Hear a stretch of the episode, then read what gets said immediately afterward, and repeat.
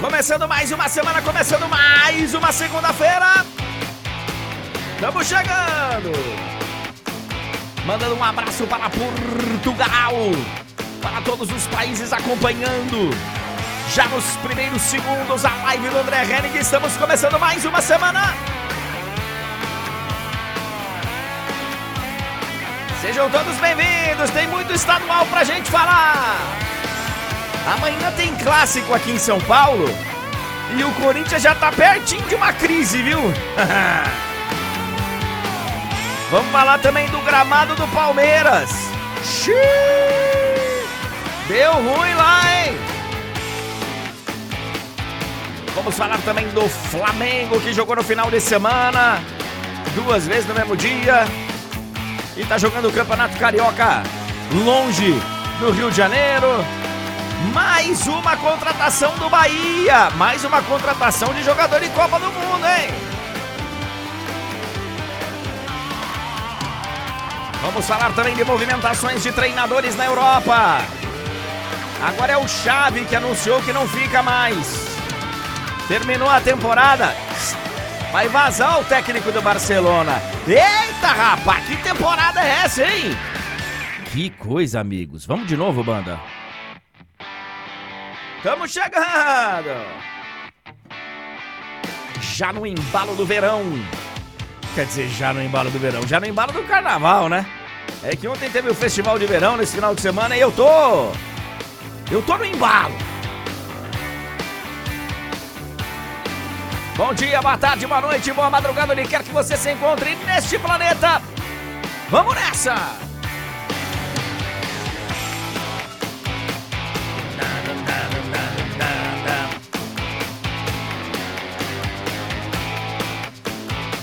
Aí galera, de Indaiatuba também acompanhando com a gente. Abraço, faz tempo que eu não vou aí. Foi muito.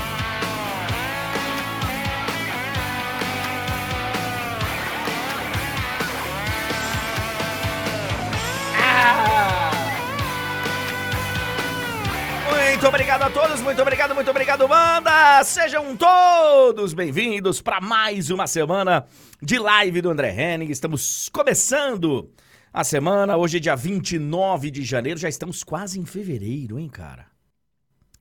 É, é, tá passando rápido, como diria aquele outro. Tá passando rápido. E essa semana, cara, que é, é, tá interminável, que não acaba nunca? O cara me mandou essa figurinha às sete e meia da manhã. Pô, essa semana tá interminável. Falei, querido, hoje é segunda-feira, lindo. É.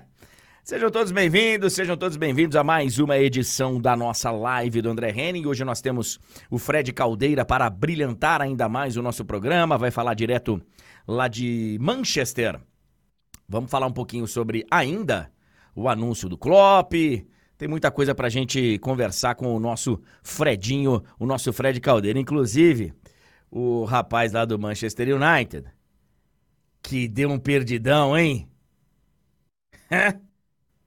falou que tava doente, o clube falou, ó, doença, não, não pode ir pro jogo, tava na balada. Daqui a pouco a gente fala com o Fred Caldeira ao vivo. Tem vários assuntos aqui pra gente falar do Brasil inteiro. É evidente que a gente não consegue falar de todos os jogos e tudo que tá acontecendo. A gente vai pegar aí os principais campeonatos e falar. Você também pode participar com a gente. O Túlio Ligeiro já passou o recado na semana passada. Tiver alguma coisa interessante aí do seu estadual, manda direto lá pro Túlio Ligeiro, inclusive imagens que a gente mostra aqui durante a semana, enfim, tem muita coisa pra gente falar. Eu queria começar falando sobre a história do diretor de seleções da CBF. A Confederação Brasileira de Futebol, todo mundo sabe, tá sem diretor de seleções já há algum tempo, né? Já há algum tempo. Acho que o último foi o Juninho Paulista, né? Na era Tite. Aí o Tite, enfim, terminou o ciclo dele na seleção brasileira, todo mundo sabe. Começamos a era Ancelotti, né? A era que a gente começou na seleção brasileira era para ser a era Ancelotti. E a gente ficou aí um tempo esperando e vivendo essa expectativa do Ancelotti. A era Ancelotti entrou água. O Fernando Diniz era o interino, né? Era o técnico contratado para ficar um ano. Foi demitido na metade do trabalho. Já era um trabalho reduzido. Na metade do trabalho ele foi demitido. E chega o Dorival Júnior. E a seleção brasileira não tem diretor de futebol. Não tem um diretor de seleções. Nesse final de semana, saiu a informação que o Murici Ramalho teria sido convidado para assumir a seleção brasileira, esse cargo de diretor de seleções. Todo mundo sabe, Murici já não é mais treinador há algum tempo, já tinha recusado a seleção brasileira uma vez na função de treinador, quando ele estava dirigindo o Fluminense, ainda na era Ricardo Teixeira. Os mais novos podem pesquisar aí o que aconteceu. O Murici foi chamado para uma reunião com o Ricardo Teixeira, chegou lá, já estava a imprensa toda na reunião. O Ricardo Teixeira já dava como favas contadas a contratação do Murici, mas o Murici recusou a seleção brasileira.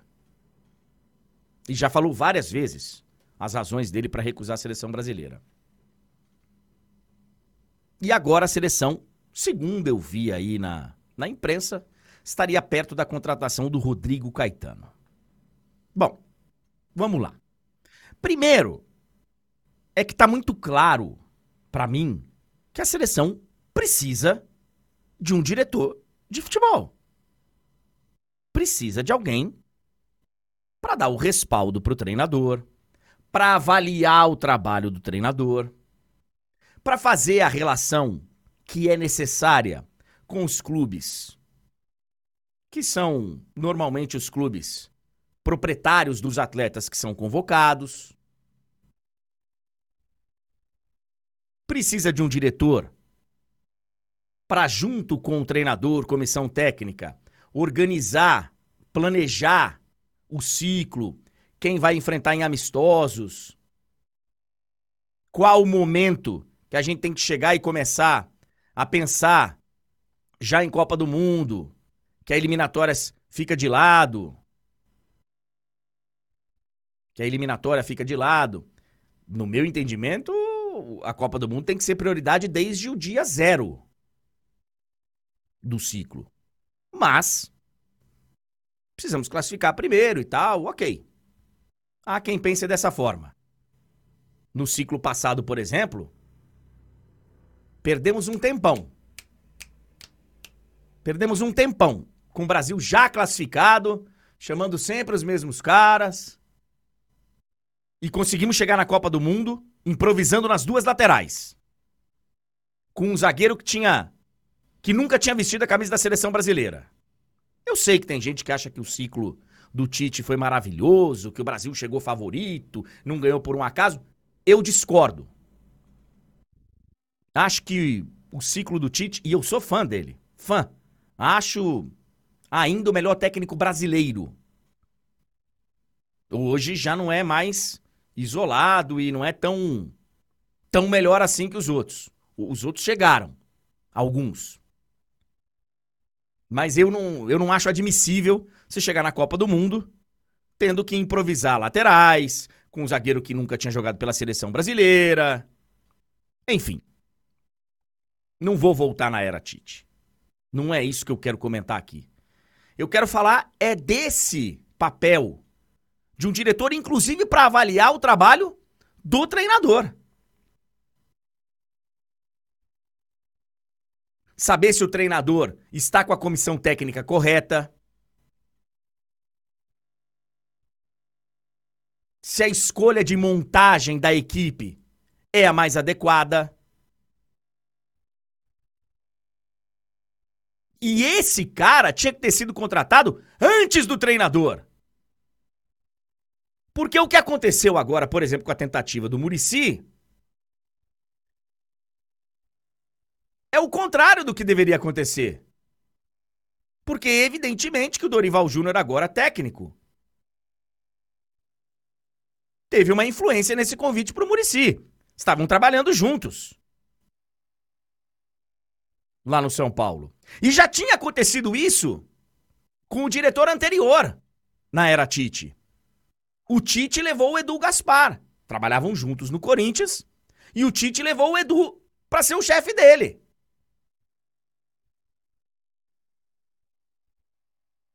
Tá de brincadeira. Ó, oh, eu tô indo, eu vou escolher o meu chefe. Tá de ponta cabeça. E não é de hoje essa história de seleção brasileira. De qualquer forma, me agrada o nome do Rodrigo Caetano.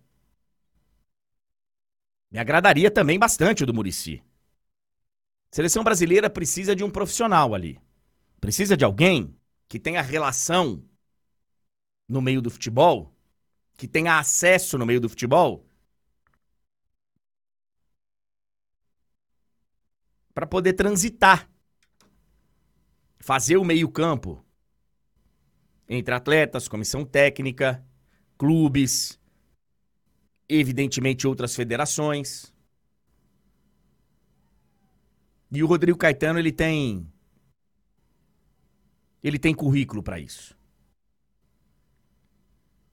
Talvez, como sugere aqui o Yuri, ex-jogadores pudessem também fazer parte disso, né? Jogadores com acesso na Europa, um Kaká da vida, um Roberto Carlos, um Ronaldo, enfim.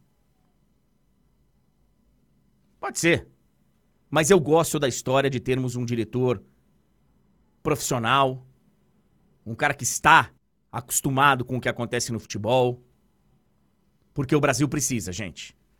Não dá para o técnico chegar lá e entregarem a chave da seleção brasileira para ele. Tem que ter uma divisão de responsabilidade, porque hoje, quando chega um técnico na seleção brasileira, foi assim com o Tite, está sendo assim com o Dorival. O cara chega com a patota dele. O cara chega com a turma dele. Ó, oh, essa é minha comissão técnica, são os meus caras de confiança. A última vez que eu acho que isso não aconteceu foi quando a CBF deu uma grande virada em termos de profissionalização e tal. Foi quando o Luxemburgo assumiu a seleção brasileira. Depois da Copa do Mundo de 98. Que ele vai buscar os melhores profissionais no mercado. Leva, é verdade, o seu assistente, leva o seu preparador de goleiros, mas vai buscar o médico do Flamengo, pega o médico do Corinthians, faz realmente uma espécie de seleção brasileira na comissão técnica. Não é o que acontece hoje.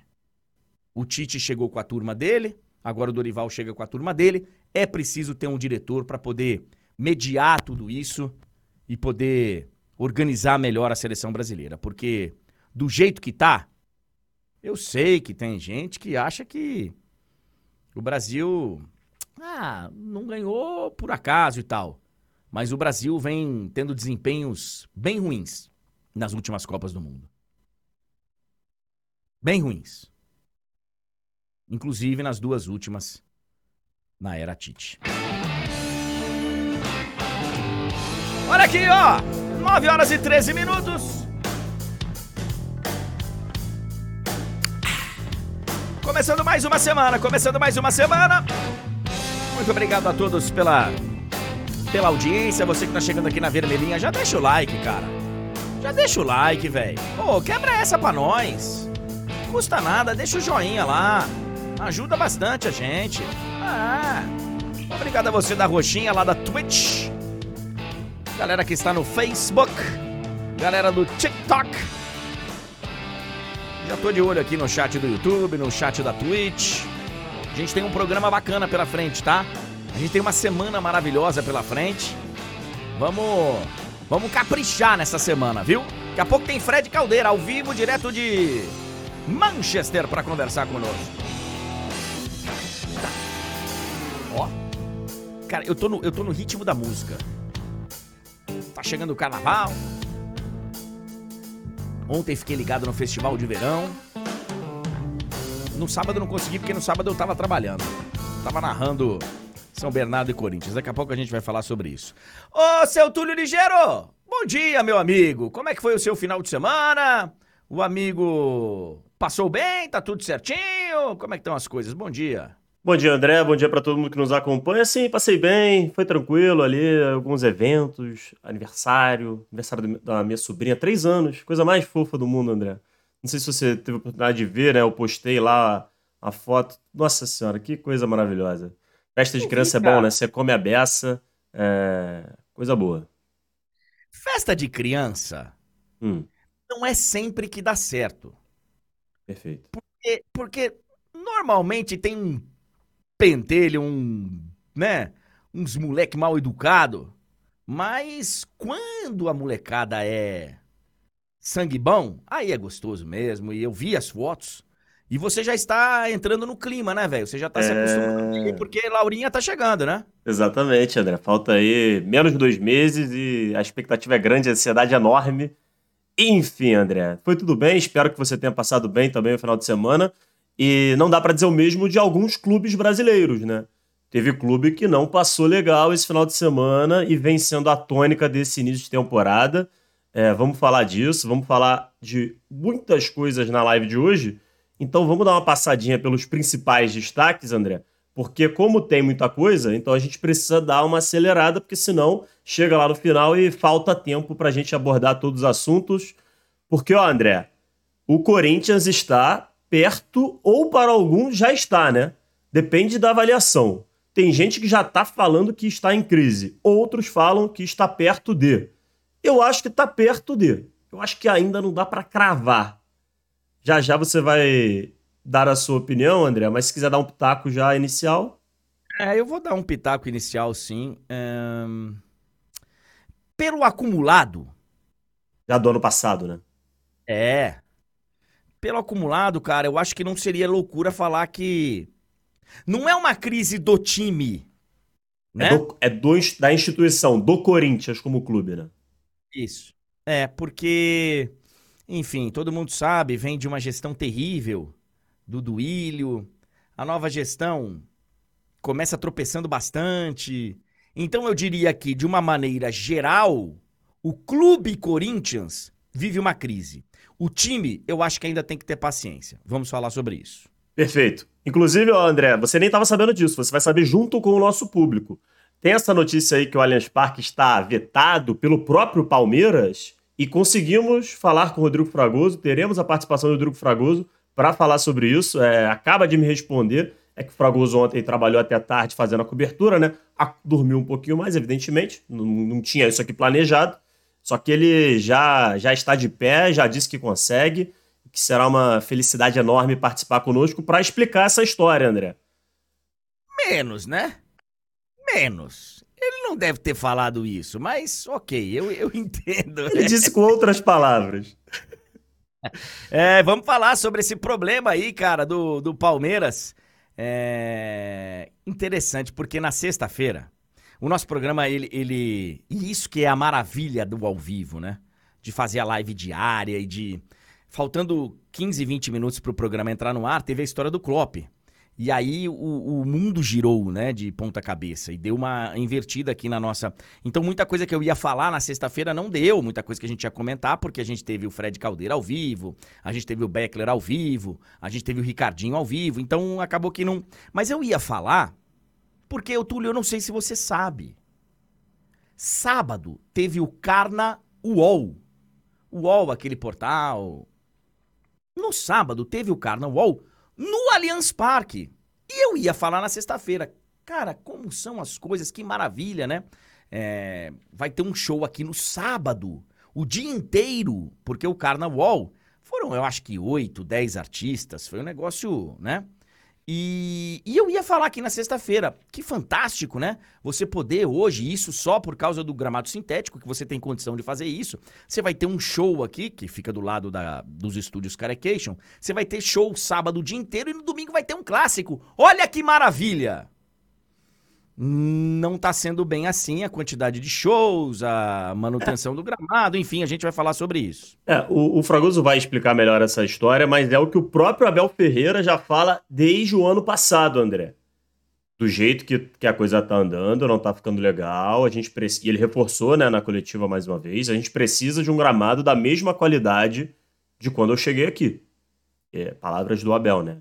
Vamos falar Enfim, sobre isso. Vamos, falar sobre isso.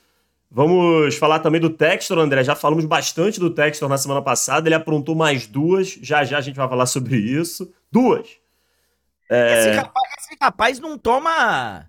Né? Ô, rapaz, tenha, ande na linha.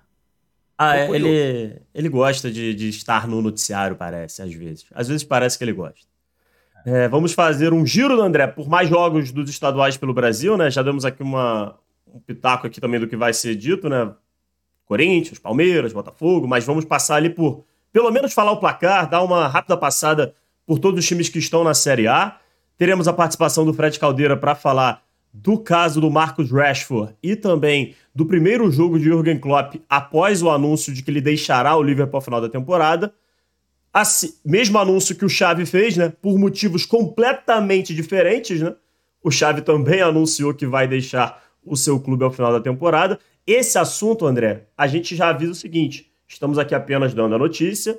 Falaremos mais no detalhe outro dia com a participação do Beckler, né? Hoje o Beckler não poderia participar, o Beckler está é, voltando para a Europa. Então, sei lá, talvez na quarta, na quinta, não sei, um dia que estiver um pouquinho mais tranquilo, a gente traz do Beckler para explicar melhor os motivos que levaram o Xavi a tomar essa decisão, André.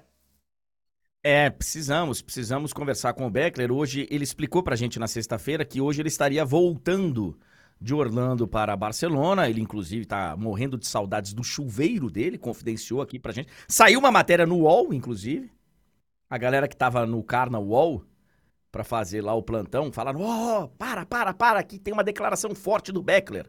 Ele tá com saudade do chuveiro. E aí saiu uma notinha no UOL. Então a gente vai conversar com, com o Beckler também. E temos também fases avançadas de Copa Africana e Copa Asiática, né? Isso, André. Vamos passar pelos resultados ali desse, dessa fase eliminatória das Copas Africana, da Copa Africana e da Copa Asiática. E também o nosso fique de olho com os destaques aí da nossa programação é, que a gente sempre traz aqui. E reforçando, né? Amanhã, amanhã, a gente vai mostrar ali algumas imagens que o pessoal registrou e mandou pra gente. Se você ainda não mandou, mande. Lembrando que a gente vai fazer isso sempre que possível. Então, se você registrou algum momento diferente aí no seu estadual, manda pra gente que a gente mostra na live. Deixa eu trazer uma. Antes de fazer a passagem aqui para o nosso primeiro assunto do dia, deixa eu trazer uma, uma dica para você que está aí louco para dar o cambal do trabalho, com o chefe.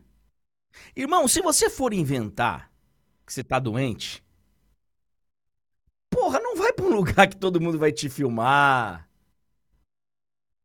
Especialmente se você for uma pessoa famosa. Se você for um jogador de futebol. E, e, e, assim, e André, se você estiver de fato, se você não estiver inventando, se você não está em condições de trabalhar, você também, teoricamente, não está em condições de fazer outras coisas. Tô falando isso porque ele, pode, ele poderia até estar doente, né? Tem gente que é, tem doido para tudo, né? Numa dessa o cara vai. É, pode ser que ele tenha ficado doente porque, né? Foi pra balada, mas não, não pega bem, cara. Você ligar e falar, velho, tô numa situação que não, não dá hoje. Olha, Irmão, Irmão, é. você tá no noticiário. Você tava na, na, balada até três e meia da manhã. Na, na, na, nossa profissão, já escutei histórias também de pessoas, colegas de profissão, que já fizeram coisas parecidas, tá? Tô doente, não sei o quê, de repente no, no, no Instagram, a pessoa se entrega. Tulião, quem nunca?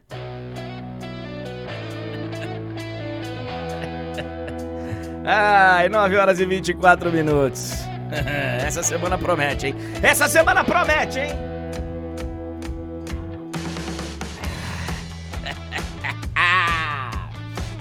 Essa é a hora que começam a chegar aquelas ofertas de. Vocês já devem ter recebido isso aí no zap. É... Eu vi um vídeo, cara. Eu vi essa propaganda com um vídeo. Chega o bacana na sua casa, batem na porta. A esposa vai lá, abre a porta. Aqui é a residência do fulano de tal? É, meu marido. O senhor está preso? Hã? Qual acusação? Ele vai ficar sabendo na delegacia. Leva. Só solta na quarta de cinzas.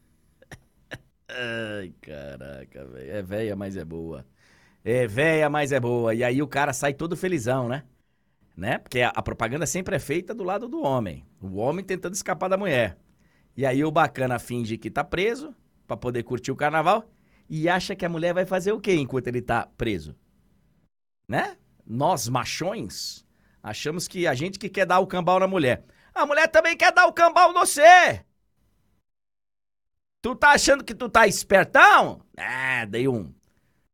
Dei um perdido na mulher. Saí com os amigos, não falei nada pra ela, falei que tava no futebol. É, e você acha que ela tá onde? É, é, é. Acha que é espertão?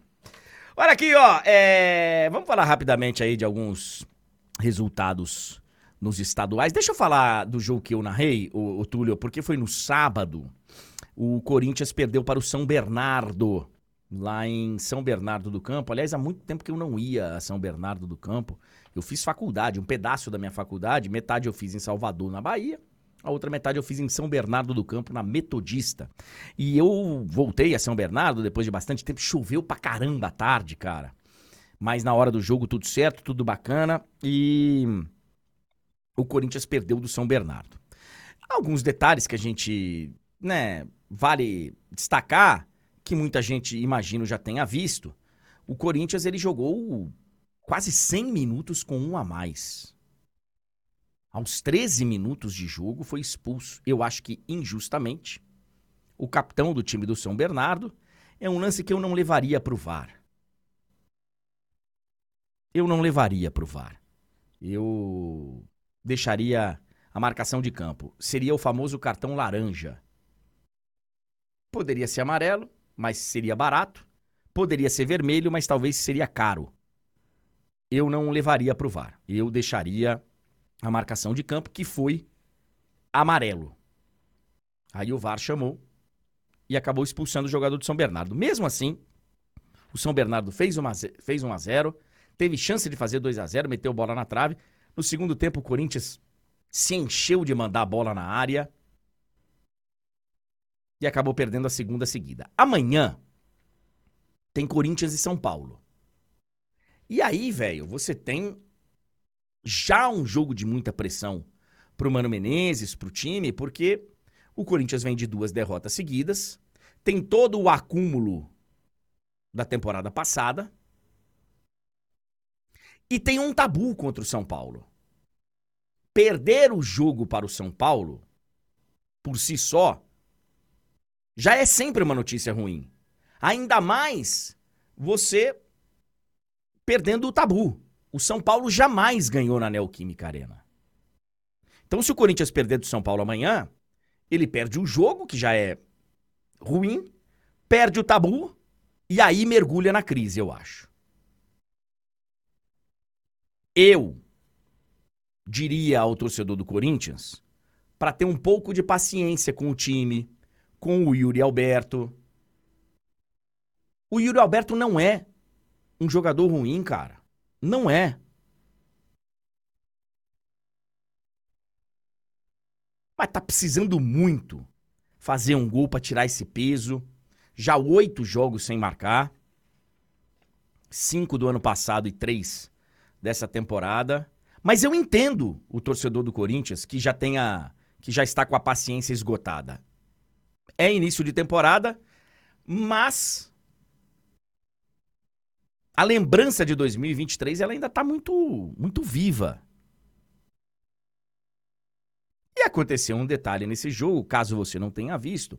O Mano já tinha falado de dar apoio ao Yuri Alberto, de dar carinho a ele.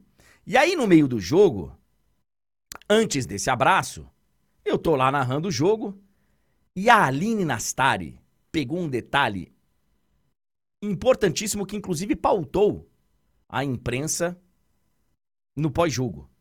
Porque o Yuri Alberto faz uma falta de ataque e aí o mano ele fala: "Você é burro, velho. Você é burro". Tem o um trecho aí, né, Túlio? Solta pra gente. Opa, o mano saiu correndo aqui. Deu pra ouvir? Perguntando Não. se você é burro, você é burro. Eu? Não.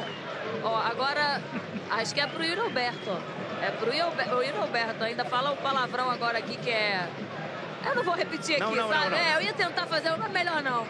Mas é pro Yuri Roberto. Ia, ia completar a informação anterior, o Yuri Roberto até virou de costas pra ele agora, porque ele tá bem É porque ele fez essa falta aí, é. né? Olha esse abraço aí do Isso é legal. É. O Yuri, agora tá mandando bem. Ele saiu aqui, né, para a entrada do Arthur Souza, e o Mano abraçou ele e falou alguma coisa no ouvido dele. Lembra que eu falei o horário, o momento em que ele chamou ele de burro? Sim. E aí eu ouvi o Yuri Alberto virar pro Mano e falar, mas eu não fiz a falta. Meio que justificando, me parecia ser exatamente por conta daquele lance, depois eles então, é, primeiro, parabéns à Aline. Parabéns. Um grande trabalho de reportagem da Aline. De repórter. Aí é coisa de repórter, cara.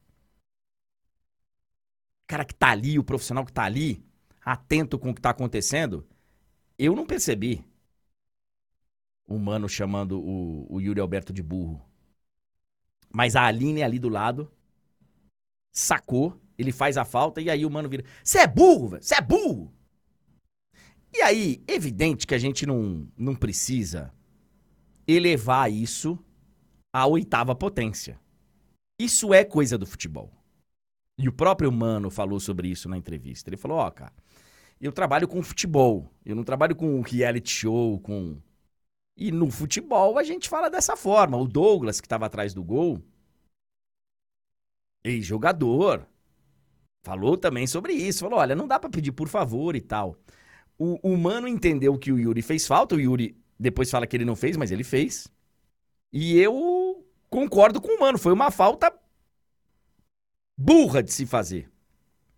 E no futebol, ele até foi carinhoso chamando de burro. Quem já jogou bola sabe como é. Ele mas ainda esse... perguntou, né, André? Ele ainda perguntou. É, ele, ainda, ele ainda deu a opção dele falar: não, não sou. Ah, então tá bom, desculpa. Era só pra saber, né? É, mas, cara, ele, ele, o abraço dele, ele foi bacana, tá? Esse gesto aí, essa imagem, porque ele falou publicamente e pediu desculpas publicamente. Abraçou ele, mostrou carinho e tal. O problema é que vem numa sequência, né? O Mano já tinha falado do Ranielli, expôs ali o, a insatisfação com o Ranielli e aí o mano tentou explicar no sábado. Não, eu, eu, eu falei em Cuiabá, no Cuiabá, ficou aquele negócio que a gente já tinha falado aqui na sexta-feira. Assim, André, a gente já tinha se atentado a isso e reforçado esse erro que realmente parte da imprensa cometeu com o humano. Só que tem o, a questão que a gente analisou aqui, né? A partir do momento que ele faz a comparação, se ele fala em Cuiabá em São Paulo, beleza. Aí realmente ele estaria falando de uma questão pura e simplesmente geográfica, de que ele estaria tentando chute de muito longe. Mas não é isso, né? Ele fala em Cuiabá no Corinthians, a é... interpretação é outra. Eu acho que ele teria feito melhor sábado se ele falasse, cara, eu me expressei mal, eu quis dizer isso. e me expressei mal. E aí segue o jogo, o Cuiabá com razão emitiu uma nota falando, ó, é desrespeito, porque do jeito que ele falou foi desrespeitoso sim, foi o que eu falei aqui na sexta-feira. Do jeito que ele falou foi desrespeitoso sim, na quinta ou na, na, na sexta, enfim. É. Então, assim. É... Mas isso passou nesse momento? Porque o Mano tem preocupações maiores amanhã contra o São Paulo. São Paulo que ganhou no sábado com o gol do Luiz Gustavo. São Paulo venceu a Portuguesa por 1 a 0 e o São Paulo chega forte para esse campeonato. Chega forte, chega forte. E o, o, detalhe do gol do Luiz Gustavo, do gol não, mas do Luiz Gustavo, todo mundo lembra do Luiz Gustavo, né? Talvez os mais jovens não, não lembrem. O Luiz Gustavo foi um jogador de meio campo, é, jogava de primeiro volante, de segundo, e muito bem. Jogou bem o jogo que eu narrei do São Paulo no, na estreia do São Paulo. Eu não vi o jogo contra a Portuguesa porque eu estava em São Bernardo, mas fez o gol e ele estava em campo no 7 a 1 E aí no final do jogo, ele dando entrevista, ele revelou, eu não sei qual foi o qual foi o gancho para ele falar, mas ele falou que ele não tem mídias sociais desde 2014. Desde 2014 que ele saiu do Twitter, que agora é X, que, enfim, que ele não tem mais mídias sociais, porque, enfim, que é uma. É um lugar ruim para se transitar depois de fazer parte do 7 a 1 E eu acho que ele tem razão. Não é só porque estava no 7 a 1 não, tá? É, se você não lidar com com limites, as mídias sociais podem podem acabar com a vida de um cara. Não é fácil não. Então em São Paulo a gente tem esse esse jogo amanhã, esse majestoso na Neoquímica Arena. E o outro jogo foi o clássico de ontem entre Palmeiras e Santos. A gente vai falar com o Rodrigo Fragoso daqui a pouquinho.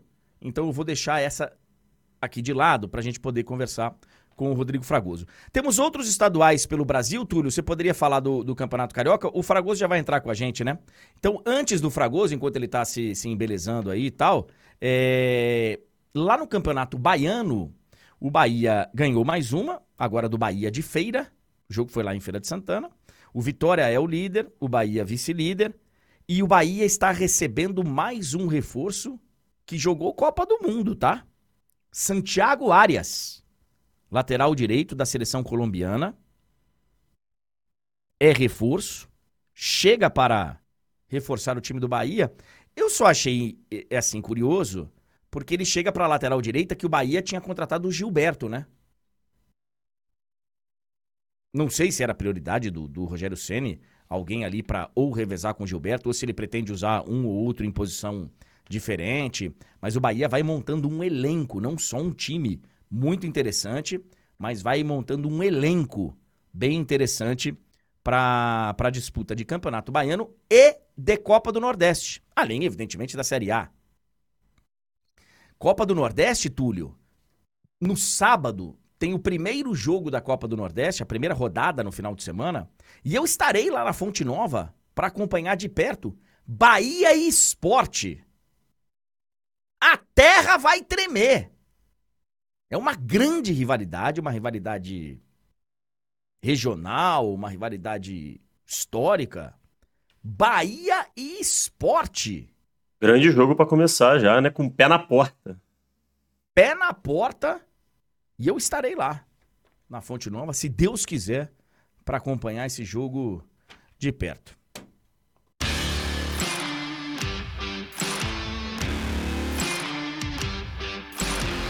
9 horas e 38 minutos.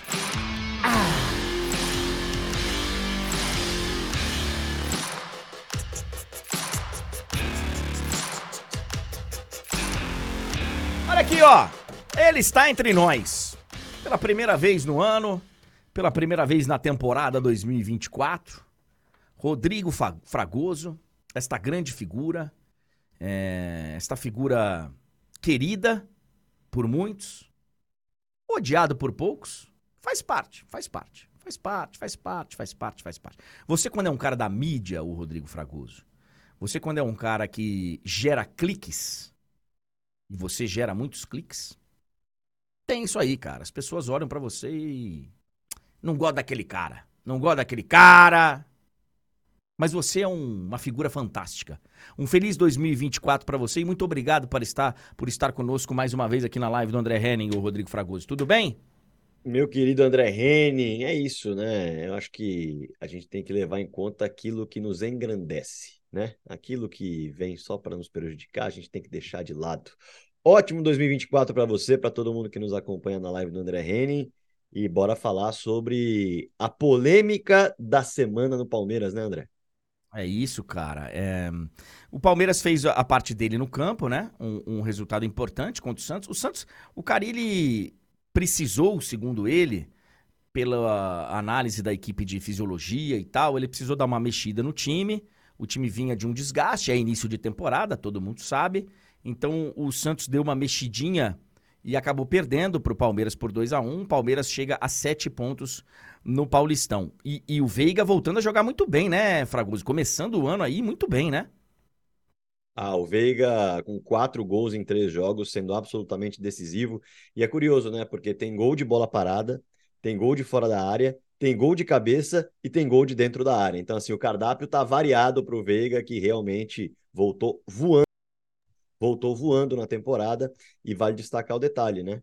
Estreia de camisa. E é raro, tá, André? É raro, mas essa camisa foi unanimidade na torcida do Palmeiras, viu? É raro, mas aconteceu. Todo mundo gostou. 100%. Legal. É, o Fragoso, eu tava até comentando aqui na abertura do programa, teve um evento, um show, é, tipo festival, no sábado, no Allianz Parque, o Carnaval Wall, que até acabou cedo, tá? É, eu acho que até por conta do, do jogo no dia seguinte. Foi um evento que começou no início da tarde, terminou cedo, porque quando eu cheguei do, de São Bernardo do Campo, já tinha terminado. Já, já tinha terminado o show. Eu, eu moro do lado do Allianz Parque, então já tinha terminado. É, arrumaram tudo para o clássico do dia seguinte, que foi só às seis da tarde. Então teve bastante tempo e tal. Mas o que não está tendo tempo de acontecer é a recuperação do gramado, a manutenção do gramado. Pelo menos é isso que o, o Abel já tinha falado no ano passado. No ano passado ele já tinha falado sobre isso. E a gente destacou aqui, a gente mostrou aqui na live do André Henning, ele falando, ó, tem que, tem que cuidar desse gramado. E eu até usei essa, essa declaração, Fragoso, aqui, pra mostrar, ó, tá vendo como ele já tá, ele tá chegando num limite? Porque eu achei que o Abel ia embora. Chegou num determinado momento da temporada passada que eu achei. E usei essa declaração, entre outras, para justificar a minha opinião. Falou, cara, ele já tá falando, já falou do gramado, que tem que trocar e tal, ele já meio que. E aí ele repetiu a dose, falando ontem. Não só isso, os adversários também falaram, o Juliano saiu sentindo. E agora o Palmeiras emitiu uma nota, e é bem curioso, né? Porque o Palmeiras emitiu uma nota falando que não joga mais no estádio dele. É o seguinte: nós não jogamos mais no nosso estádio. Explica melhor essa história, ô Fragoso. Pois é, André, em cima uh, de tudo que está acontecendo, né? O Palmeiras ele se posicionou muito por conta do que está acontecendo com os seus jogadores, né? Porque já são várias imagens que nós temos recebido do composto, que é o termoplástico que se fala, tecnicamente termoplástico, mas para a galera entender, é aquilo que dá a liga ali embaixo, no gramado sintético, e isso está soltando, cara. E ontem o próprio Carilli trouxe até um, olhar mais popular, digamos assim, para quem não entra e joga naquele gramado, que lembrando, não é um gramado parecido com o que a galera joga nos sites da vida aí, ele é um gramado diferente, embora seja sintético. E o Carilli falou, tá raso, tá parecendo futsal. E isso tem muito a ver com o desgaste. E aí o próprio Abel trouxe mais uma visão importante, porque a empresa, a, a, a Real Arenas, ela pediu um laudo e antes desse laudo sair, segundo as informações que a gente tem, ela afirmou ao Palmeiras: olha só, entendo que vocês estão pedindo para trocar. Só que a validade que nós temos é de 10 anos. Ainda não bateu. A gente tem aí mais um aninho e tal, então talvez não seja o ideal trocar agora. Só que, com este laudo que veio, e aí a informação é do Rodrigo Matos do UOL, trago aqui o, o crédito devido, vem esse laudo que indica que, ó, a validade de 10 anos não valeu. Porque realmente já passou da hora. Já deu. Tem que trocar. E a W Torre vai trocar, vai fazer essa troca antes do período de validade. E aí vem o ponto que o Abel citou na coletiva. Teria validade de 10 anos. Não fosse o calendário do futebol brasileiro, não fosse o calendário de shows que tem na arena, porque é show atrás de show, você mora lá perto e você sabe. Então, naturalmente, o gramado se desgasta mais até do que se projetava, do que se planejava. E aí vem a necessidade da troca do gramado. Os jogadores do Palmeiras, André, é, deixaram claro lá dentro que tá difícil jogar lá. E depois da lesão do Bruno Rodrigues, tem muito jogador com medo de jogar naquele gramado. É, eu sempre falo aqui a gente aqui em São Paulo, a gente tem uma. E eu nem vou entrar em, em, em detalhes, porque o, o, o, tema ele é um tema é, chato e envolve muita coisa. Então, não é o caso. Um dia a gente pode parar aqui e falar só sobre isso. Mas a gente tem em São Paulo dois estádios construídos na mesma época, no mesmo período, e que fica muito claro que o negócio feito pelo Palmeiras com a W Torre para ter o seu estádio é fantástico. Se você olhar o negócio que o Corinthians fez para entrar em Copa do Mundo e tal, e de novo, não vou entrar nem nos meandros, meandros do, do, do sabe, do, da história de, do financiamento, do porque tem muito pano para manga. Dá pra gente ficar falando aqui um tempão. O negócio que o Palmeiras fez para ter o seu estádio foi fantástico. Fantástico. Se o Palmeiras precisar parar e vai precisar parar de jogar agora um mês no seu estádio, seria desnecessário porque poderia ter feito nas férias. Só que tinha um monte de show e tal, não sei o quê. Mas mesmo assim, perdendo um jogo ou outro de vez em quando, que tem que sair, porque vai ter um show que pagou mais e tal, e tem que as datas da W Tour, mesmo assim é um negócio muito bom pro Palmeiras, porque o Palmeiras não colocou um tostão do seu bolso. E tem um detalhe aí só para acrescentar, é, ah. o Palmeiras é que esse dinheiro está em juízo. Mas toda vez que o Palmeiras tem de sair do seu estádio, tem de sair do Allianz Parque para jogar em outro lugar, a W Torre paga por isso. Tanto que há uh, aí em juízo muito dinheiro, não só dessa questão, mas também de receitas. Palmeiras briga na justiça por algo em torno, neste momento, de 130 milhões de reais que a W Torre deve por conta do contrato que tem. Então veja só, Claro, como você bem disse, em alguns momentos é prejudicial você sair do seu estádio, mas ao mesmo tempo é um negócio muito lucrativo. Sair do seu estádio é prejudicial sempre, né? O Palmeiras tem a sua casa e é ruim sair. É ruim, evidente. Mas um negócio foi um bom negócio. O Palmeiras é que assim, que não, de novo, não vou ficar aqui um tempão falando sobre isso, mas o, o Palmeiras não colocou um centavo e vai ter o estádio inteiro para ele no futuro.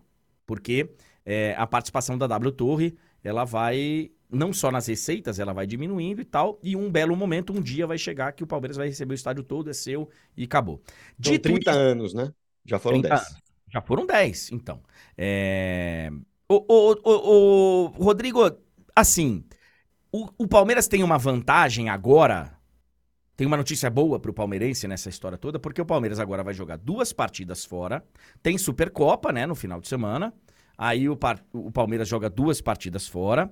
Vem para jogar contra o Ituano.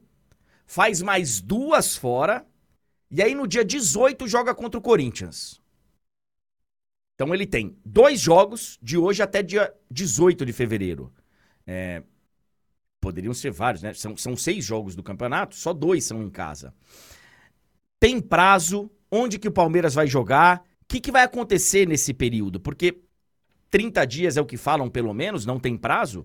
O Palmeiras deve jogar contra o Corinthians em outro lugar, né? Não, não deve ser no Allianz esse jogo. Sim, a expectativa é a Arena Barueri, André. É, até porque a W Torre não colocou um prazo, a gente ouviu de prazo do Abel Ferreira. A gente está tentando entrar em contato com a W Torre para entender melhor quais serão os próximos passos. O que nós temos até agora é a nota oficial do Palmeiras e o posicionamento do Abel Ferreira. E o posicionamento do Abel Ferreira veio com a questão técnica de que será necessário um prazo de 30 dias a partir do início da troca. A troca não começou hoje. Então, o jogo no dia 18, esquece. Se de fato uh, o Palmeiras mantiver a sua posição de não atuar por lá e, pelo que sei, manterá, jogará na Arena Barueri. Jogará na Arena Barueri. E aí entra num outro ponto, André, que você pode até é, abordar em algum momento da sua live, que é o seguinte: a oposição do Palmeiras, ela está incomodada porque ela diz: ótimo, tem que brigar mesmo com a W Torre, o Palmeiras precisa, de fato, do seu estádio nas melhores condições. Mas olha só que curioso. A presidente Leila Pereira tem, dentro das suas empresas, a gestão da Arena Barueri nos próximos 35 anos. Então, não querendo colocar em xeque, porque de fato não faria sentido algum, a idoneidade da presidente Leila Pereira. Mas muita gente começa a falar: e não é que no fim das contas o Palmeiras está perdendo? Mas a presidente Leila Pereira, ou melhor, a empreendedora Leila Pereira vai ganhar com o Palmeiras jogando mais em Barueri? É claro que a Leila não tem nada a ver com o estado do gramado do Allianz Parque, tá ruim. Ela tá brigando para que melhore o quanto antes. Mas aí pinta já a oposição, o que é muito natural, questionando. Poxa, a presidente tem um negócio que vai lucrar com o Palmeiras não jogando no seu estádio. E é, é outro ponto do que muito se fala dos conflitos de interesses que vem pela frente, André. Eu acho uma questão muito válida. A história do avião, do patrocínio, agora do estádio, tudo isso é bem questionável. Eu acho a Leila uma ótima presidente. Ótima. Eu realmente. Ela tem os deslizes dela, como todos nós temos. Ela tem pontos a serem criticados, sim. Tem. Mas eu acho que ela é uma ótima presidente. É a minha opinião. Num, num... enfim. É... Mas é sim um dilema e é uma questão ética bem relevante, bem pertinente.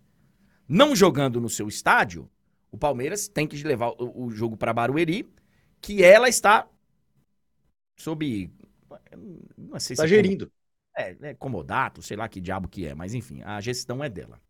É, sobre dentro de campo, Rodrigo Fragoso, eu vi aí que o Abel Ferreira, inclusive, falou abertamente sobre isso. Precisa de um centroavante para o lugar do Hendrick, um meia tipo Rafael Veiga, a reposição do Bruno Rodrigues, é, alguém que seja destaque do Paulistão.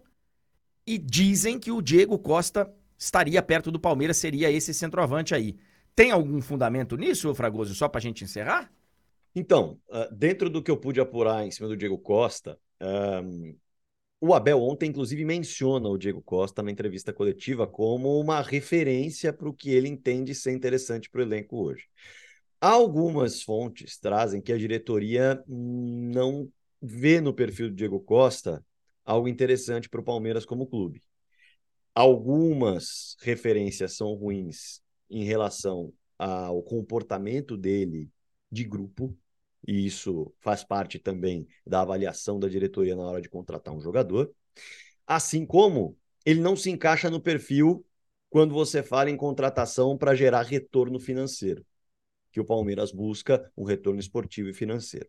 Então a informação que eu tenho até agora é que o Diego é interessante para o Abel, mas a diretoria ainda avalia.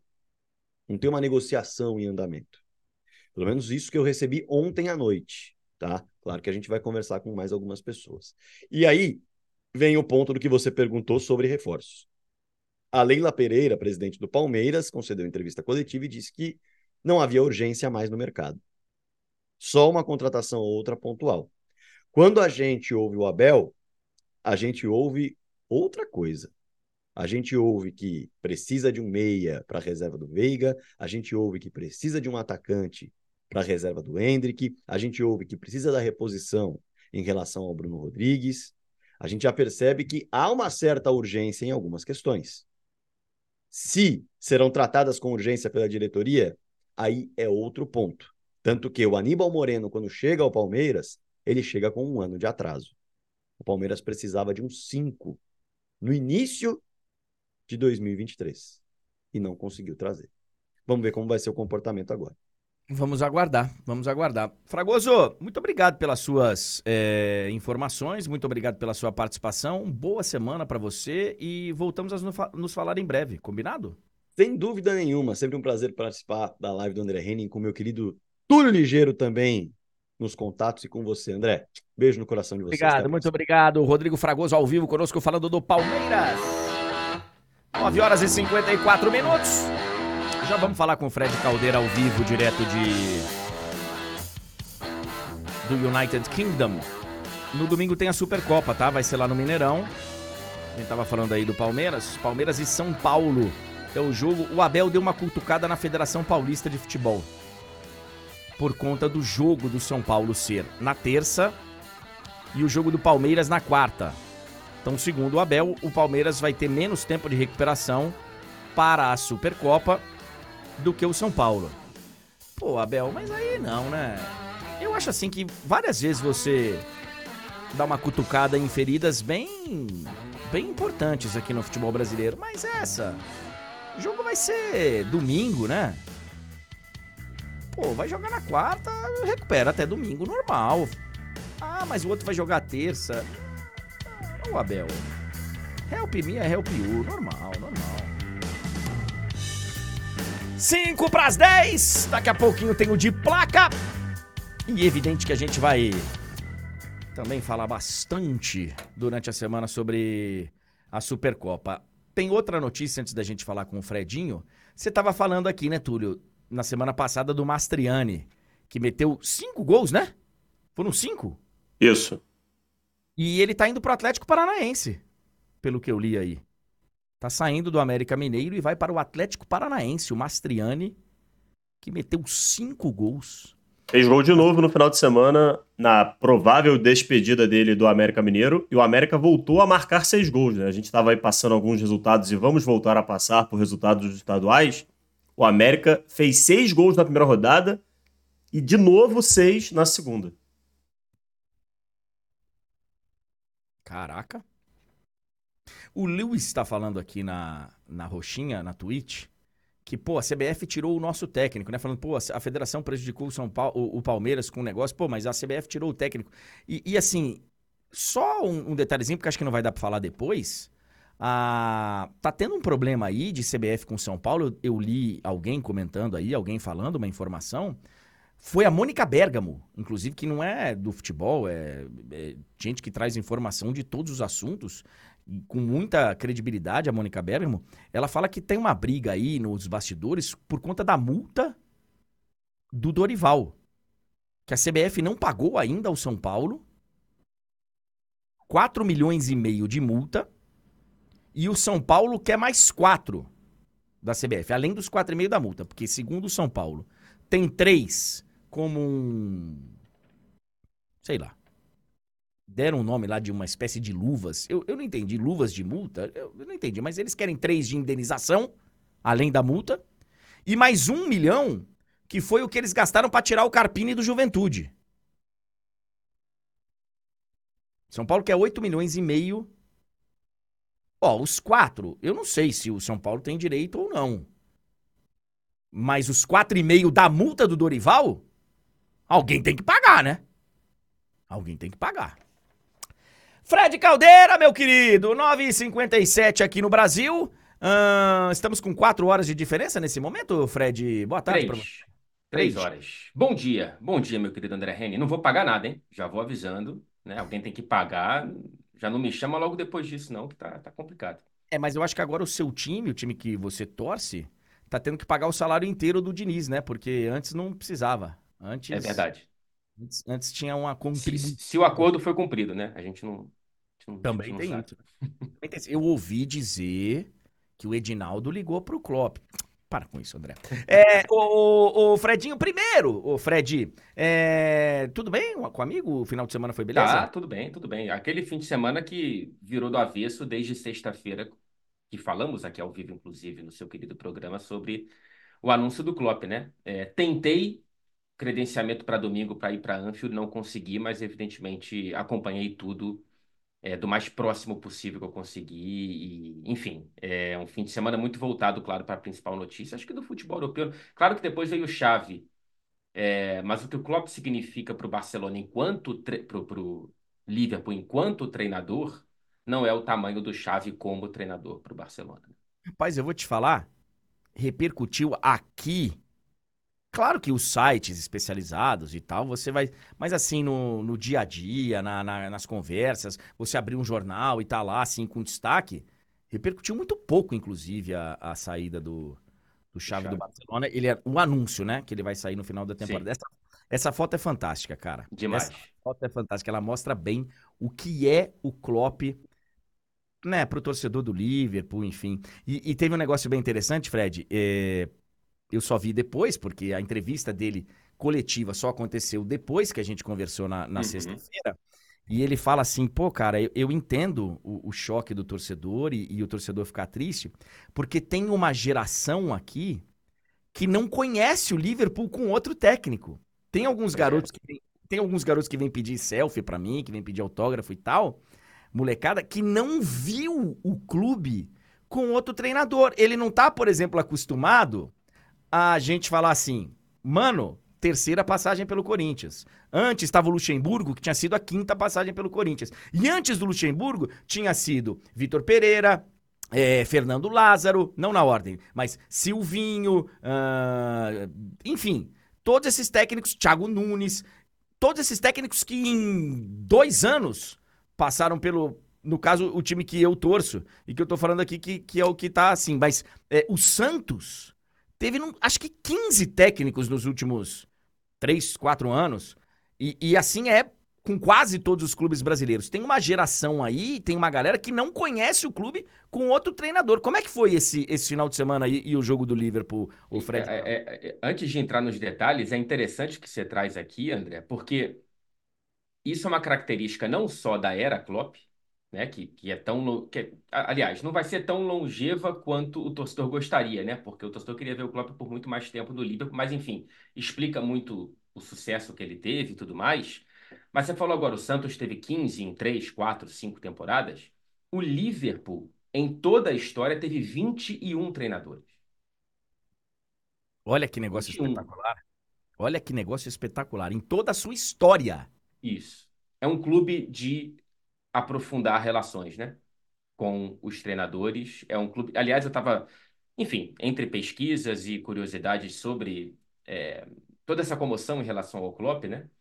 É, eu estava vendo registros da época que o Bill Shankly, até hoje o maior treinador da história do, do, do, Liverpool, o Klopp, ele, ele, ele entra na conversa, o que já é uma honra muito grande, mas ele não toma o lugar do Bill Shankly. O Shankly que tem uma estátua na frente de Anfield, ele sai por cansaço. Ah, é? É, ele sai por cansaço, lá atrás, década de 60 que a gente está falando, né? E tem vídeo... Ele, ele, ele... Mas também, ele É, ele fica... Ele passou um tempinho lá, né? Ele chega em dezembro de 59 e ele sai em julho de 74. É. De 59 é a 74, cara. Que negócio espetacular. É, é, e, e, aí a, a sucessão é para o Bob Paisley, que vira um dos maiores também da história. Então, enfim, o Liverpool teve ali umas décadas muito bem entregues para relações muito grandes.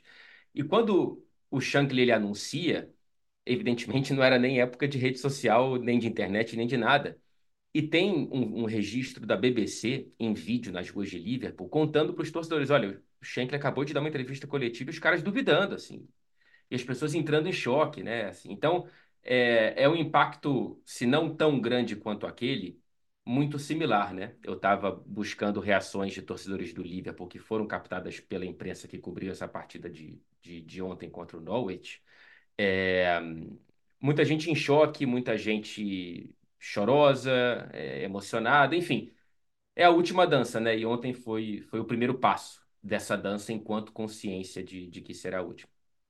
É, eu. Enfim, a gente poderia ficar falando aqui bastante sobre, sobre o Klopp e o. Eu fiquei ligado na entrevista do. Do Guardiola, né? Na Sim. própria. Foi na própria sexta-feira que o City jogou? Foi, foi. né? Foi contra o Tottenham. Isso. E aí eu, eu tava passando o jogo aí na, na Inglaterra, na ITV, e eu, e eu, enfim, hoje que você consegue ver televisão do mundo inteiro, e eu fui lá na ITV para ficar vendo o, o pós-jogo e tal, que ele daria uma entrevista exclusiva lá e deu uma entrevista, e aí ele fala, né, que ele acha que o Klopp vai voltar, ele vai dormir melhor, enfim, é, na véspera dos encontros com ele, dos confrontos com ele, e que ele vai voltar. E eu não. E, cara, eu tava conversando com a Tainá Espinosa no final de semana. Eu não sei, cara, se ele vai voltar, sabia? É, é, é, é. Aquilo, aquilo, que você falava. Ele não sabe como vai ser a vida dele, porque ele não, não tem essa experiência de estar longe do futebol e tal. Mas do jeito que é o Klopp, ele trabalhou três, em três clubes: Mainz, Borussia Dortmund e Liverpool. A média de permanência nele, dele nos clubes é de quase oito anos. Uhum. A média. Ele, ele, quando vai assinar um contrato, na cabeça do cara funciona diferente. É. A maioria dos treinadores, que você, pô, vamos assinar aí por um ano, faz uma multa, no máximo dois anos. Às vezes o cara assina um contrato aqui, Fred, que ele tá pegando o time é, em outubro, na reta final de campeonato, para escapar do rebaixamento, ou para tentar subir, enfim, para tentar classificar para Libertadores. E aí ele pega, ó, então beleza, eu encerro, mas vamos fazer o ano que vem inteiro. É, é, quando o cara pensa assim, ele não. O pensamento dele é: eu vou entrar num trabalho que vai me consumir 5, 6, 7, 8 anos da vida. Então, eu não duvido, não, que seleção, talvez. Mas para um yeah. É. clube, eu não duvido, não, cara, dele ter encerrado a carreira dele. Eu também não. Eu também não. Assim, a única coisa que me é, deixa com uma pulga atrás da orelha, é, dentro dessa desconfiança de que talvez ele não volte, como o Guardiola acredita que ele vai voltar, é que o Klopp, ele... Você vê, cara, ele, ele é absolutamente enlouquecido por futebol, né? Então, eu, eu não sei o quanto que ele vai conseguir ficar longe do futebol, é, de- dessa rotina, né? É, longe do futebol ele pode não ficar, ele pode virar comentarista, ele pode, enfim, é, Aliás, ele, ele comentou, né? do mundo com a gente. Ele foi comentarista de, Foi, de televisão foi, numa foi. Copa do Mundo. É, nós estamos com a Da conexão um Alemanha. pouquinho. É, daqui a pouquinho a gente já vai, a gente a, a conexão vai estar melhor. Fredinho, vamos falar sobre outros assuntos aí da, da Inglaterra. Tem uma notícia ótima, Fredinho. Ótima. A gente aqui, a gente gosta de falar da vida dos outros também. É, vai voltar minha, minha imagem aí, eu espero isso. É, a gente, de vez em quando, a gente gosta de falar, de, de acessar o paparazzo, a gente dá uma navegada no UOL pra ver o que, que as estrelas, as celebridades estão falando e tal. E vira e mexe tem uma notícia de jogador de futebol por ali, né? Do mundo das fofocas. Kyle Walker tá no meio das fofocas. Antes da gente falar do Rashford, que é uma outra história, é, Uhum. qual é essa nova aí do Kyle Walker? Eu não tinha visto. Pois é, cara, assim, é uma história que vem ganhando capítulos após capítulos, mas que começa lá atrás, em 2020, tá? Quando uma modelo inglesa é, veio à mídia, essa mídia paparazzi aí, para dizer que ela estava grávida de um filho do Kyle Walker. O Kyle Walker, casado há, há anos, acho que é, a agora ex-mulher, eles se conheceram e, e- e casaram quando o, o Walker ele tinha 17 anos. Então, assim, é uma relação já de mais de uma década e tal. Ele está com 33. E, enfim, na época não teve tanto burburinho. O Walker, ele é um cara que volta e meia, ele está envolvido em algum caso que ocupa essas páginas. É, ele deu festa durante a pandemia, quando não podia, quando tinha distanciamento. Ele foi flagrado por uma câmera de segurança, é, abaixando as calças no meio de um bar. Pois é, pois é. Ele, ele volta e meia, ele frequenta essas páginas, entendeu?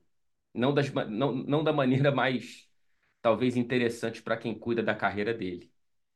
É, e aí, cara, recentemente, a ex-mulher dele, depois desse divórcio, que também é recente, ela veio às redes sociais e tal para descascar e falar que, enfim, o Walker não presta, etc e tal. Até aí, cara, né, não entra muito na, na nossa vida aqui e tal. Só que tem um fato primeiro. O Manchester City, é, enquanto a democracia interna, cada temporada a- é, os jogadores se reúnem para fazerem a votação de quem, de quais serão os capitães na ordem daquela temporada. Hum. E o Walker foi o votado dessa, depois da saída do Gundogan, que era o da temporada passada. O Walker foi escolhido o primeiro capitão do Manchester City nessa temporada. E aqui na Inglaterra, você sabe disso muito bem, André, mas talvez o pessoal que esteja com a gente não saiba, ser capitão é algo muito sério. É, aqui as pessoas olham para o capitão como quase que. É, claro que o jogador de futebol, como figura pública, ele tem uma responsabilidade por quem ele influencia, pela imagem que ele passa, mas como capitão aqui, essa cobrança é ainda maior. E logo na temporada em que o Walker é colocado como capitão 01 do, do City, que é atual tricampeão seguido da Premier League, campeão da Tríplice Coroa e tudo mais, é, vem notícia após notícia e ele decidiu de ontem para hoje dar uma entrevista para o The Sun, que é o tabloide mais lido de toda a Inglaterra que tem diversas, diversos capítulos muito negativos na própria história, inclusive com a relação com o futebol, com, com o Liverpool, com o Hillsborough especialmente. Mas, enfim, ele deu uma entrevista em que ele admite que teve um filho fora do casamento, sim, e que agora ele se arrepende. E aí ele revela, por isso que esbarra no nosso mundo também, que ele agora, no, no começo da semana, ele, no começo do mês, desculpa, de janeiro, quando a janela abriu, ele quase topou uma proposta. Não, desculpa, na janela do, do verão, tá? É, no começo da temporada. Ele quase topou uma proposta do Bayern de Munique porque ele queria escapar da repercussão do filho fora do casamento, do divórcio que estava vindo. Ele queria escapar da mídia inglesa, mídia essa para a qual ele deu essa entrevista de ontem para hoje. Caraca. A gente tá vendo aqui o, o, título ali, ó. Kyle Walker, Manchester City e. Bom, jogador, né? Estrela do Manchester City da Inglaterra, pede desculpas à esposa depois de fazer um filho, um segundo filho, com modelo. Ok, ok, ok, ok. É, eu aumento, mas não invento. Ô, ô, Fredinho, e o Rashford, hein, cara? É... Aí o clube emite uma nota falando que devido a illness, a doença, né, alguma coisa de saúde, enfim, ele não joga mas ele foi flagrado no na balada. O que, que aconteceu, pois é. Fred? É. Pois é. O, o Rashford, ele. Ele. Na sexta-feira, o, o United jogou ontem, né? Fora de casa contra o Newport County pela Copa da Inglaterra. E na sexta-feira, no, no, no penúltimo treino ali, o Manchester United teve que publicar uma nota e explicar que o Rashford ele não treinou porque estava doente. E aí começaram a surgir imagens nas redes sociais e tal dele nessa boate. O United vai e fala para a imprensa que cobre, para os setoristas, e fala: é, essa, essas fotos elas estão ok porque foram na quarta para quinta, quando os jogadores estavam de folga. Uhum. Só que, na verdade, de acordo com diversos veículos daqui, essas fotos e vídeos de uma boate em Belfast, na Irlanda do Norte, foram de quinta para sexta, na madrugada. Então, quando ele fica até altas horas na boate, de quinta para sexta, e na sexta ele não treina porque estava doente, começam as questões sobre o que é doença, o que é ressaca, o que é a liberdade do jogador de curtir a própria vida, o que é, é a linha que divide essa liberdade com a, a falta de profissionalismo e tudo mais. E aí o Rashford, ele não viaja com o time para Newport, para o jogo de domingo, também de acordo com o clube por conta dessa doença. Só que aí, antes do jogo, o Ten Hag é perguntado sobre essa questão e o Ten Hag vai e fala: é uma questão interna e eu vou lidar com ela. Se fosse uma gripe, não seria questão interna, né, André? É, não seria uma questão interna, não seria uma questão interna. Interessante, né, cara? Esse dilema, ele, ele vira e mexe, né? A gente é obrigado a falar sobre isso e tal. É evidente que um jogador, um, qualquer pessoa pode fazer o que quiser, teoricamente, no seu momento de folga. Eu acho que atleta de alto rendimento de hum, deveria se cuidar melhor. Mas tem gente que, não, tá certo, pode fazer o que quiser. Aí você começa a ver quem são os, os melhores, os tops, quem é que tem resultado diferenciado, você começa a ver. Não é por um acaso, né? Não é por um acaso que hum que os caras são diferenciados, né? Não é por um acaso. Enfim. Fredinho, algo mais não? Acho que cobrimos o, os pontos principais. Ah, um ponto, desculpa, tô meio rouco. O Van Dijk, ele deu uma entrevista depois é, da vitória contra o Norwich, né, o 5 a 2 esse jogo que a gente falou aqui da, do contexto do Klopp. E ele que tem mais um ano e meio de contrato, né, até o fim da próxima temporada, ele foi perguntado sobre a situação, sobre o futuro, né? E lembra que a gente conversou aqui na sexta-feira, a gente falou, cara, de repente tem jogador com um contrato com o Liverpool e na dúvida, porque achava que esse contrato seria cumprido com o Klopp como treinador até o final, e agora não mais. O Van Dijk fala que não sabe o que vai fazer com, seu, com, com o próprio futuro, né? São 18 meses restantes de contrato e vamos ver depois o que vai acontecer, ele diz, porque eu tô curioso para entender quem é que vai chegar para comandar o projeto de futebol do Liverpool. Lembremos, não sai só o Klopp, sai toda a comissão técnica dele também o diretor de futebol. Então a espinha dorsal do futebol do Liverpool vai mudar a partir da próxima temporada. Então, assim, o Van Dijk tem um ano e meio e disse nessa entrevista que não sabe se vai renovar. Nesse mesmo tempo, né, expira no fim da próxima temporada também o contrato do Alexander Arnold, o contrato do Salah, então, assim, são três dos principais jogadores, se não os três principais, junto com o Alisson, vai, que podem estar dividindo dessa dúvida do, do zagueiro e capitão. Interessante. É, próximos passos aí que a gente vai ficar de olho do, do time do Liverpool. Só respondendo a galera aqui, porque tem gente falando, pô, o Romário, ele ia pra balada e no dia seguinte metia três. É verdade, é verdade. Só que com dois detalhes, né? Outra época. Outra época. E algo que muita gente não acredita. Mas o Romário não bebe. Uhum. Não pois é. bebia. É. Não bebia. Então, assim, O, o Romário ia pra farra, mas sem beber, o que faz uma baita diferença. E, e aqui você vê isso claramente nessa imagem. Você vê a imagem de um cara saudável, um atleta, que é o Fred Caldeira, e você vê de alguém que bebe. Você vê a diferença. A bebida, ter certeza, André. a bebida dá uma derrubada no cara. É, aqui, aqui também, viu? Aqui também. Aqui também. Esse fim de semana também não foi só Klopp, não. Beijo, Fred. Boa semana pra você. Obrigado Beijo pela pra participação, gente. Fredinho. À disposição, como sempre. Ai, cara.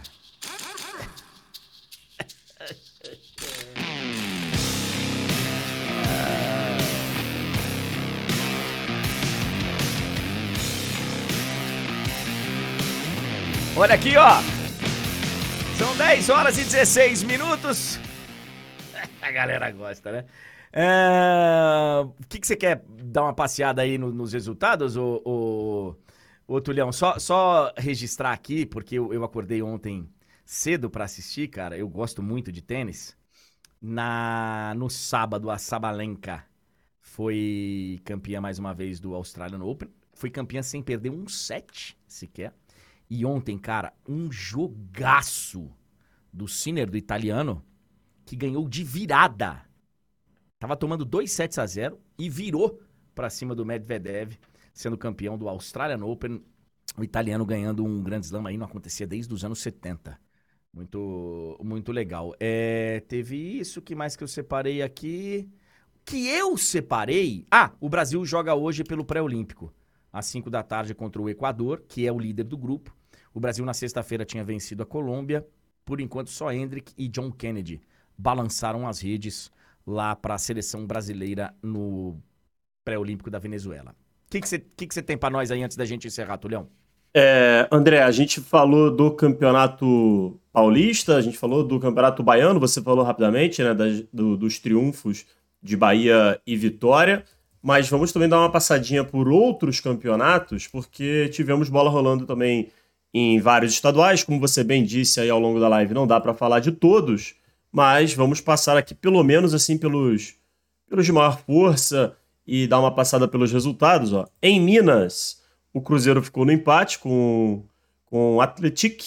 O Atlético Mineiro venceu o Democrata 4 a 0 e o América Mineiro, como você já tinha é, falado aí da questão do Mastriani, que ao que tudo indica está indo para o Furacão, voltou a marcar e o, América voltou a golear. É, e falando em Furacão, o Furacão também venceu, o Atlético Paranaense venceu lá no Paranaense por 2 a 1 o Aruco. Espero que seja assim que, que fala, né? Não, confesso que não conhecia o Aruco. 2 a 1 para o Furacão. É, no Mato Grosso, o Cuiabá goleou 5 a 0 o Dom Bosco. Em, Goi- em Goiás, o Vila Nova bateu o Atlético Goianiense, né? Clássico é, lá e deu o Vila Nova, que está na B, né? O Atlético Goianiense voltou para a Série A e perdeu. Ah, o Fortaleza goleou 5 a 0 com hat-trick de Iago Pikachu no campeonato cearense. No Gaúcho, é, Grêmio e Inter venceram seus jogos.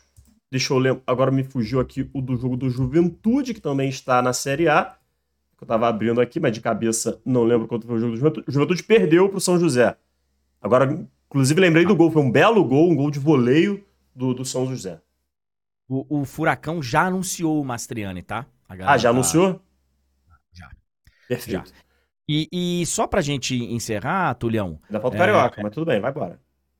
Não, então, mas eu vou dar a deixa pro Carioca, porque eu queria que você falasse do Textor. Aí você aproveita e já fala do- dos Ah, tá. resultados. Perfeito. O, o- o Vasco chegou a comemorar a vitória, mas ela não veio, né?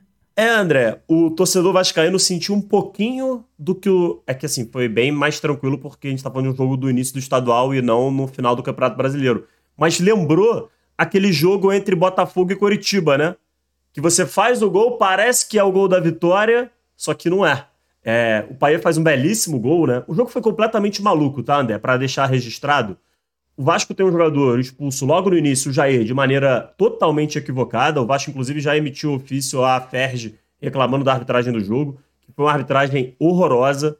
O árbitro realmente, claramente despreparado para apitar um jogo de, de primeiro nível no Brasil. Enfim, mas acho que esse não é o foco, né?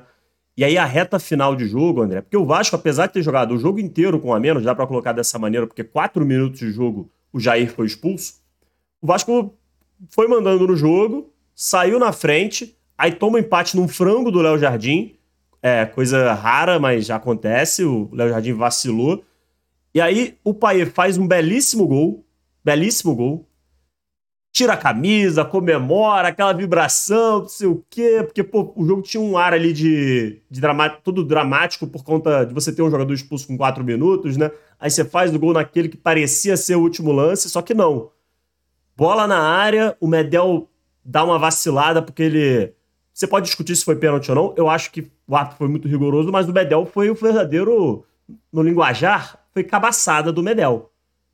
Ele vai nas costas, pênalti é marcado, Bangu empata o jogo. O Vasco ainda teve uma bola cara a cara, só que perdeu a chance e aí ficou no 2 a 2 Foi um jogo maluco. Um dos jogos mais malucos dos últimos tempos, esse Bangu e Vasco, lá em Brasília.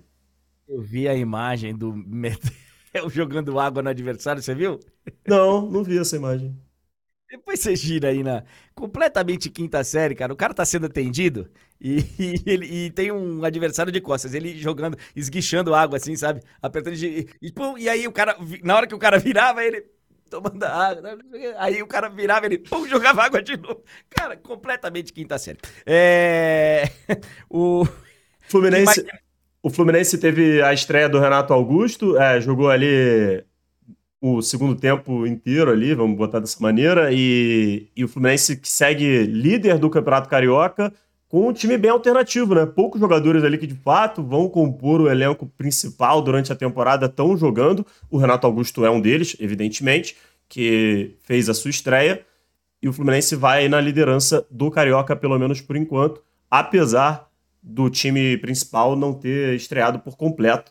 Mas é uma boa notícia porque aí pode ser que o Diniz pince né, um ou outro garoto aí que está se destacando para o time, para reforçar esse elenco do Fluminense. Fluminense que a gente já falou aqui, né? Quando a gente falou um pouco sobre quando teve o anúncio do Douglas Costa, né? O Fluminense vai montando um elenco muito interessante. Tem alguns pontos realmente a serem debatidos, mas o elenco é forte. O Fluminense conseguiu dar uma encorpada. E por enquanto, né? Pelo menos assim, a janela europeia está quase fechando, né?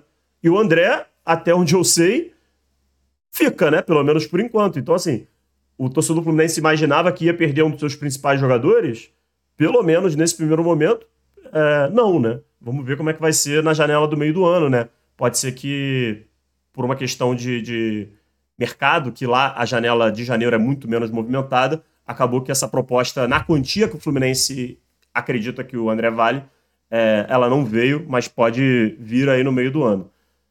O, Flamengo ele tá voltando amanhã lá de Orlando e vai direto para Belém do Pará, porque o jogo vai ser contra o Sampaio Correia em Belém do Pará.